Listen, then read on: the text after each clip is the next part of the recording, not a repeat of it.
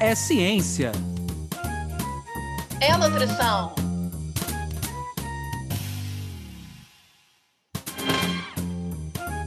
É nutrição. É ciência. Ciência da nutrição. Sejam todos bem-vindos pela ciência. Sejam todos bem-vindos pela nutrição. Meu nome é Anderson Teodoro. E eu me chamo Luana Aquino. Está no ar mais um episódio do podcast Ciência da Nutrição, que tem como objetivos levar para vocês aí de casa, do carro, do ônibus, informações novas, quentes, sobre as diversas temáticas da área da ciência da nutrição. Com essa troca, com esse nosso podcast, a gente também quer estimular vocês a procurarem hábitos de vida, mudanças de estilo que possam agregar mais qualidade de vida entre vocês, amigos e familiares. Então, a gente tem esse objetivo como um dos principais. A gente quer muito agradecer a vocês, ouvintes, que estão nos acompanhando, tanto por aqui quanto nas redes sociais, e lembrar para vocês que a gente está gravando naquele vai e vem de indicadores da pandemia. Então, a gente já conta com a compreensão de vocês em relação a possíveis ruídos, desafios de internet. E hoje é um dia muito especial aqui no podcast Ciência da Nutrição. A gente vai falar de um tema que tem tudo a ver com a vida de todo mundo e vocês vão perceber junto da gente aqui o quanto a ciência da nutrição está envolvida nesse tema. O tema de hoje é cardápio em nível individualizado e coletivo. E eu gostaria muito de agradecer a presença da professora doutora Juliana Dias e ter a honra de apresentá-la para vocês. Juliana é nutricionista pela Universidade Federal Fluminense, a UF, mestre e doutora em ciência de alimentos pelo Instituto de Química da UFRJ, professora da Escola de Nutrição da Universidade Federal do Estado do Rio de Janeiro, a Unirio, credenciada aos programas de pós-graduação do PPGAN e do PPGSAN, ambos da Unirio. Seja bem-vinda, Juliana Dias. Olá a todos, é um prazer enorme estar aqui com vocês, poder trocar um pouco da experiência e trazer um pouco de ciência também envolvida aí no cardápio para vocês. Agradeço a Anderson e Luana, do podcast Ciência da Nutrição e toda a equipe por estar aqui compartilhando um pouquinho mais de conhecimento. Obrigada, Juliana. É um prazer ter você aqui com a gente. E a gente sempre gosta de começar com o pé direito e do começo, querendo saber lá dos primórdios, lá das fofocas boas lá de trás. Tenho certeza que hoje vou aprender umas coisas que ainda não sabia a respeito de você. Então, quero muito que você divida com a gente e com os nossos ouvintes como é que foi lá atrás essa escolha pela área de nutrição. E aproveitando já, fazendo um dois em um aí para deixar o outro apresentador tenso, né? Também quero saber como é que foi essa aproximação da área de alimentação coletiva. Estou curiosa para saber disso. É ótima pergunta, Luana. A nutrição entrou na minha vida muito antes de eu precisar saber que eu tinha que escolher uma profissão. É, eu sou de origem do interior, minha família mineira, e todo mundo na minha família já tinha um, uma ligação muito forte com o alimento, né? Todo mundo gostava de cozinhar, gostava de fazer, e com origem mineira, a família toda tinha alguma propriedade rural, então nós sempre criamos boi, galinha, sempre tivemos ovos, pés de diversas frutas. Então sempre foi, sempre eu cresci vendo a minha família tendo que aproveitar tudo que era da época. Né? Então, tá na época do abacate, tudo na família tinha abacate, formas diferentes de aproveitar esse abacate. Tá na época da goiaba, então era goiabada, geleia de goiaba, e harmonizar com outras coisas que já existiam que a gente também produzia, como leite, queijo, doce de leite. Então, eu cresci vendo isso, e os animais também que tinham na fazenda. Então, aprendi muito antes de entrar na nutrição tecnologia de alimento porque na verdade eu via na prática como era feito o abate do animal, onde ficavam cada parte do animal. A nossa família também tem origem espanhola, então alguns miúdos, né, que são tradicionalmente feitos na Espanha, como aqui a gente chama de chouriço, né, mas lá na Espanha é morcilha. Então a gente, eu aprendi, cresci vendo isso e a gente chegou a ter comércio para comercializar esses produtos caseiros da fazenda, dentre eles também a cachaça, uma tradição aí mineira. Então, eu tive a oportunidade no comércio também de aprender a servir, fazer alimentos com aqueles produtos da fazenda e servir e vender esses produtos na, no comércio da família. Então, ali eu já comecei a ter um gosto enorme por, pela alimentação e o serviço de alimentação. Então, foi muito fácil escolher a nutrição diante dessa experiência pregressa. Né? Já trabalhava no restaurante antes da, de começar a minha vida profissional, de fato, né? E eu já sabia que eu queria passar para UF, fazer nutrição, e foi muito interessante. Até quando fazia as disciplinas voltadas para essa aplicação maior, né, que era tecnologia de alimentos, eu fiquei muito próxima da professora de tecnologia de alimentos, que é a Kátia veio a ser depois minha orientadora, justamente pela minha experiência prática, que não era tão científica, mas era um, uma empírica que embasava a ciência. E também fui depois monitora e orientando também das professoras de técnica dietética, justamente por perceberem e vislumbrarem em mim uma habilidade diferenciada por ter, ter vindo de uma família que já me construiu, né, pela, de uma forma muito fácil, era por osmose quase, essa afinidade culinária e com a cultura mineira, né? Então foi bem apaixonante fazer a nutrição e aí eu não me via em outra especialidade dentro da nutrição que não a alimentação coletiva. No entanto, que todos os meus estágios, todos sem exceção, foram em restaurante. Eu consegui unir né, esse gosto pelos alimentos diferentes, por estar criando, porque o cardápio é uma criação também, e uma harmonização, um desafio constante. Eu sempre admirei essa ideia que existia dentro da alimentação coletiva, de estar todo dia se desafiando, porque cada dia é um cardápio diferente. E daí eu segui nessa, e sigo, né, nessa especialidade até hoje. Bem, Juliana, saindo da fazenda e voltando agora para nossa cidade, né? Pensando um pouco até na, na proposta do tema, que é falar de cardápio, né? Você citou aí, todo, acho que todo mundo, quando vem a primeira palavra na cabeça em cardápio, acho que deve lembrar a palavra restaurante. E eu queria que você falasse um pouquinho disso, né?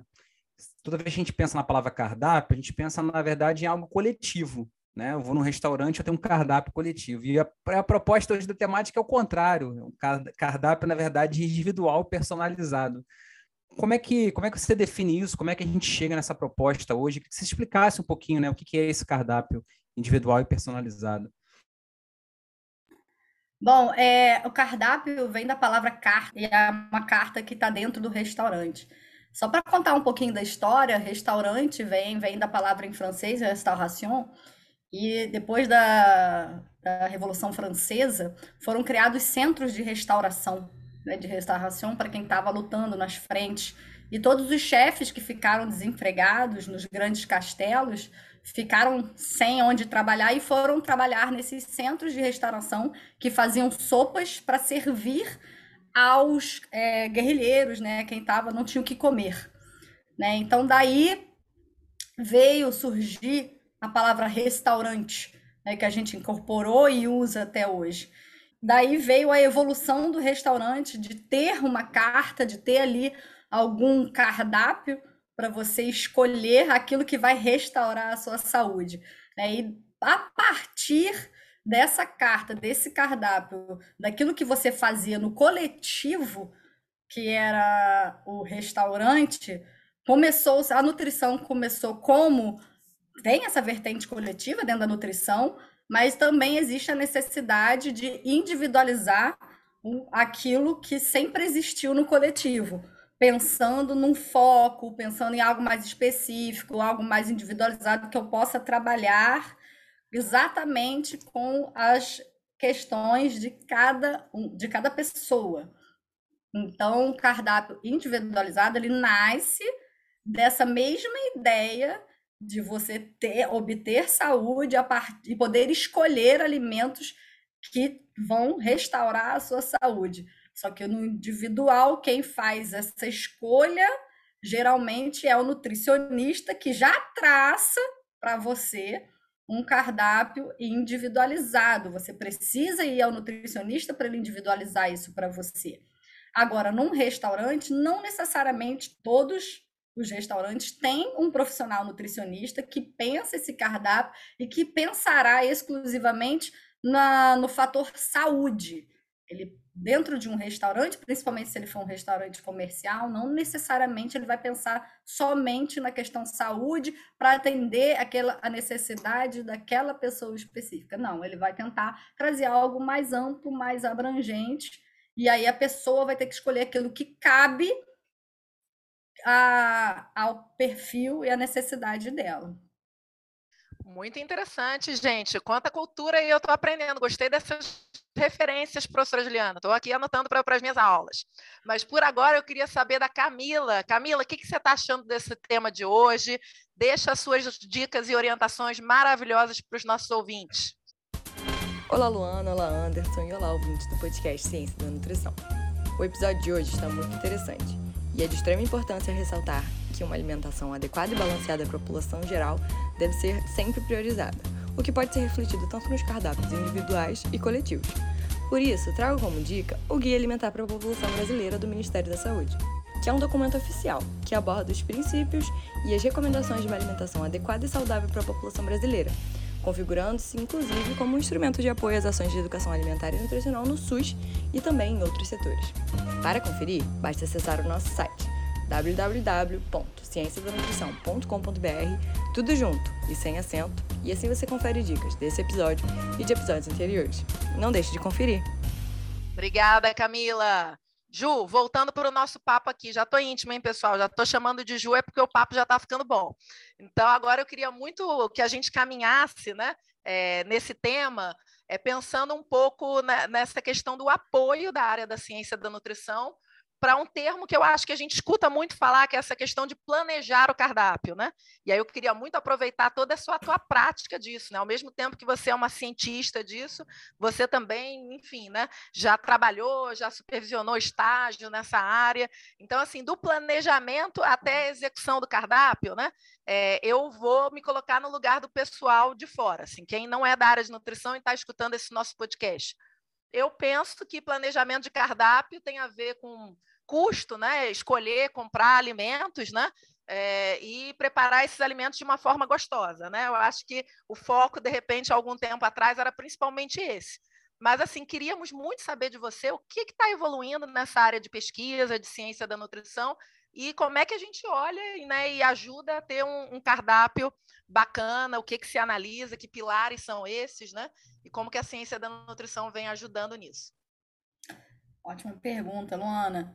É, a gente vê hoje uma tendência né, um pouco diferente no planejamento de cardápio, a depender né, da, de quem está planejando, da necessidade daquela pessoa ou do local que está planejando, de se inserir ou não numa, numa iniciativa mais sustentável. A gente tem uma questão ambiental importante hoje, né? Isso aí em várias áreas, e a nossa área também não está um pouco longe disso. Então, quando hoje eu penso em planejar cardápio, antigamente a gente pensava só realmente em algo mais em custo, se estava na época aquele alimento ou não, se eu tinha os equipamentos específicos dentro da minha unidade para produzir aquele cardápio ou não, se eu tinha coro quantitativo, se eu tinha fornecedor suficiente. A gente pensava também muito na qualidade, né? Todas as questões de qualidade, higiênico, sanitária, e hoje a gente também tem uma questão sustentável a analisar quando vou planejar o cardápio. É, também penso, tem que pensar na clientela, na idade da clientela, nos hábitos alimentares dessa clientela, né? Se eu estou, por exemplo, no Nordeste, eu vou usar muito mais temperos à base de coentro do que se eu estiver aqui na região Sudeste onde a gente incorpora muito mais a cebolinha em salsa do que o coentro, por exemplo. Mas a questão da sustentabilidade é escolher circuitos curtos, né, onde eu não faço compras num, de um fornecedor muito distante, não somente por uma questão de logística, mas pensando também no gasto de combustível, no meio ambiente. Eu vou trazer mais poluição se eu tiver que trazer isso de mais longe, muito embora seja às vezes até mais barato, porque o produtor ganha no giro. Eu penso também na questão da embalagem, se é um fornecedor que pensa e está preocupado com a sustentabilidade e não só em cardápio coletivo. A gente vê também hoje que num cardápio individualizado, quando o nutricionista faz um cardápio para um paciente, é interessante que ele oriente a compras mais sustentáveis também. O que aquilo que ele vai comprar para planejar, para compor o cardápio dele, que ele indique iniciativas, lojas e formas de compra mais sustentáveis. É, lojas de a granel que eu possa levar a minha embalagem e não gastar mais plástico. Então a gente tem hoje, acho que de novidade, né, que a gente tem incorporado nos planejamentos de cardápio, seja individualizado ou coletivo, é essa questão da sustentabilidade. Juliana, eu queria agora pegar a tua experiência é, para quem está começando a querer montar um cardápio para casa hoje, mesmo que individualizado, né? Começar a montar isso. A gente, na nossa área, a gente segue algumas regrinhas, alguns parâmetros que a gente tem que sempre por mais que a questão da individualidade hoje traga alguns aspectos novos, né? Já tem gente até falando da questão da própria nutrigenômica envolvida com isso, em você separar alguns alimentos e outros não consumir.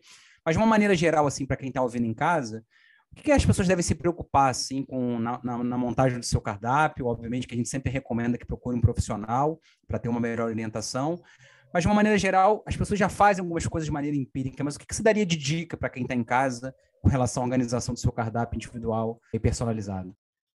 Olha, a primeira dica que eu gosto de dar quando alguém pergunta: Nossa, como você tem tantas ideias de fazer o cardápio assim ou assado? E eu falo: As ideias vêm da prática. Né? Eu indico, acho que a primeira coisa é fazer um curso básico de culinária. Porque quando você começa a fazer, começa a testar, o universo se abre para quem está ali fazendo.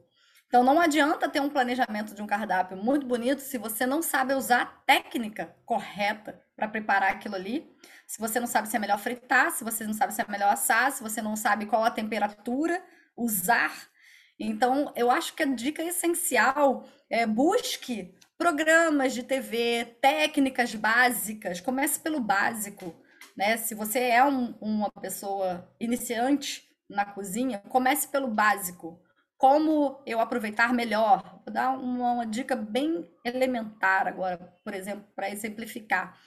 Há quem né, comece a adorar o tempero do feijão né? E não coloque a folha de louro para adorar junto com óleo, sendo que os óleos essenciais, toda a essência do louro, né, passa para o óleo. Né? A pessoa geralmente faz um chá no feijão, coloca o louro naquela água. Se você procura um curso básico que seja na internet, hoje a gente tem tanto material bom, acessível, temos alguns chefes que têm programas em vários canais, tanto abertos quanto fechados, temos vídeos no YouTube. Eu acho que a dica primária para quem quer ter domínio de fazer, saber fazer bem aquilo que come é aprender a cozinhar. Porque, por quê? Porque você aprende a saber, a visualizar o que está no seu prato e você vai ter garantia do que tem ali, do que realmente você está consumindo. Você vai só vai conseguir garantir se você fizer. Se você terceiriza isso, você não consegue garantir. acho que a primeira dica é essa, no, no planejamento. É, as outras dicas que eu ia dar, eu já falei um pouco sobre essa questão da boa escolha, né? Alimentos frescos e, e mais sustentáveis possíveis.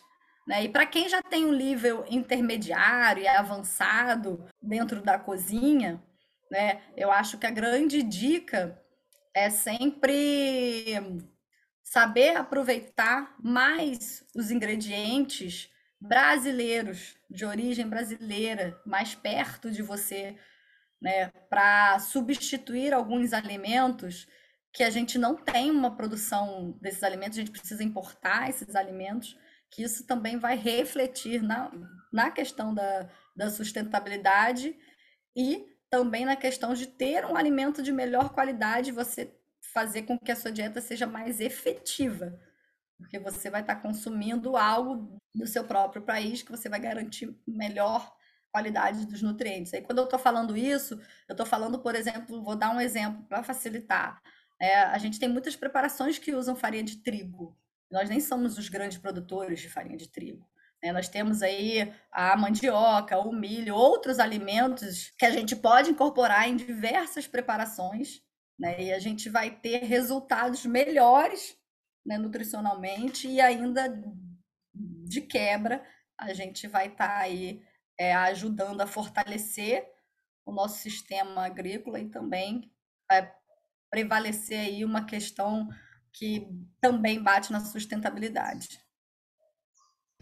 Bem, Juliana, muito bom te ver falar. Assim, realmente queria já te parabenizar, porque é, né, eu sempre brinco aí do Coringa, dos Coringas que a gente tem na nutrição, né? E para os nossos ouvintes que estão escutando, saibam que a alimentação coletiva é a área que atualmente mais contrata nutricionistas, né? Enfim, então, assim, é algo que vocês que estão nos escutando né, no podcast, vocês podem ajudar com simples perguntas, quando vão ao restaurante, na creche da criança, no hospital onde a tia está internada. Tem nutricionista aqui, porque vocês estão vendo quão é importante, né? Por tudo que Juliana está falando, né?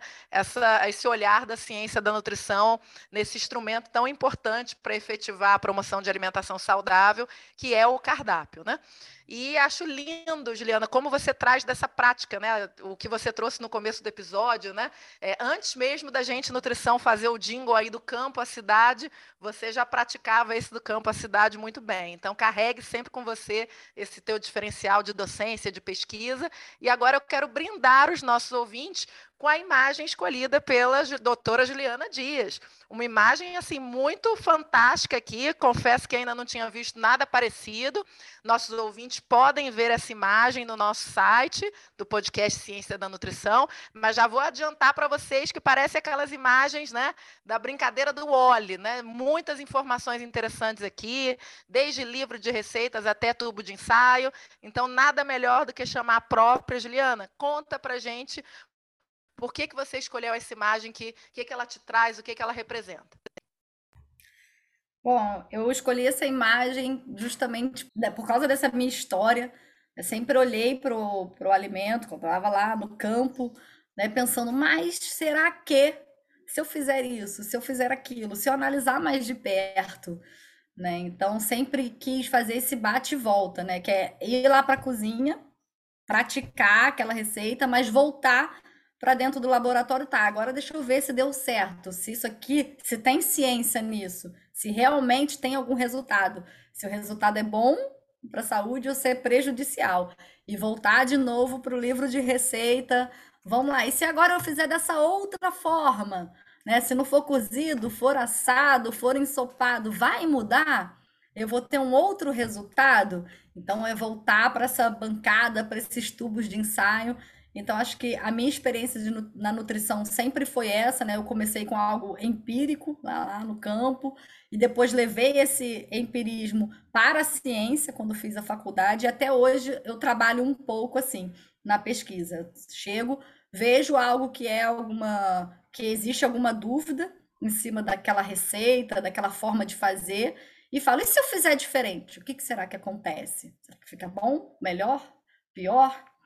Então, acho que essa imagem, para mim, quando eu vi, ela descreveu, no meu modo de ver a nutrição, como uma ciência, né, que vai tanto da do campo para a cozinha, para o laboratório. E, é para mim, é um eterno ciclo.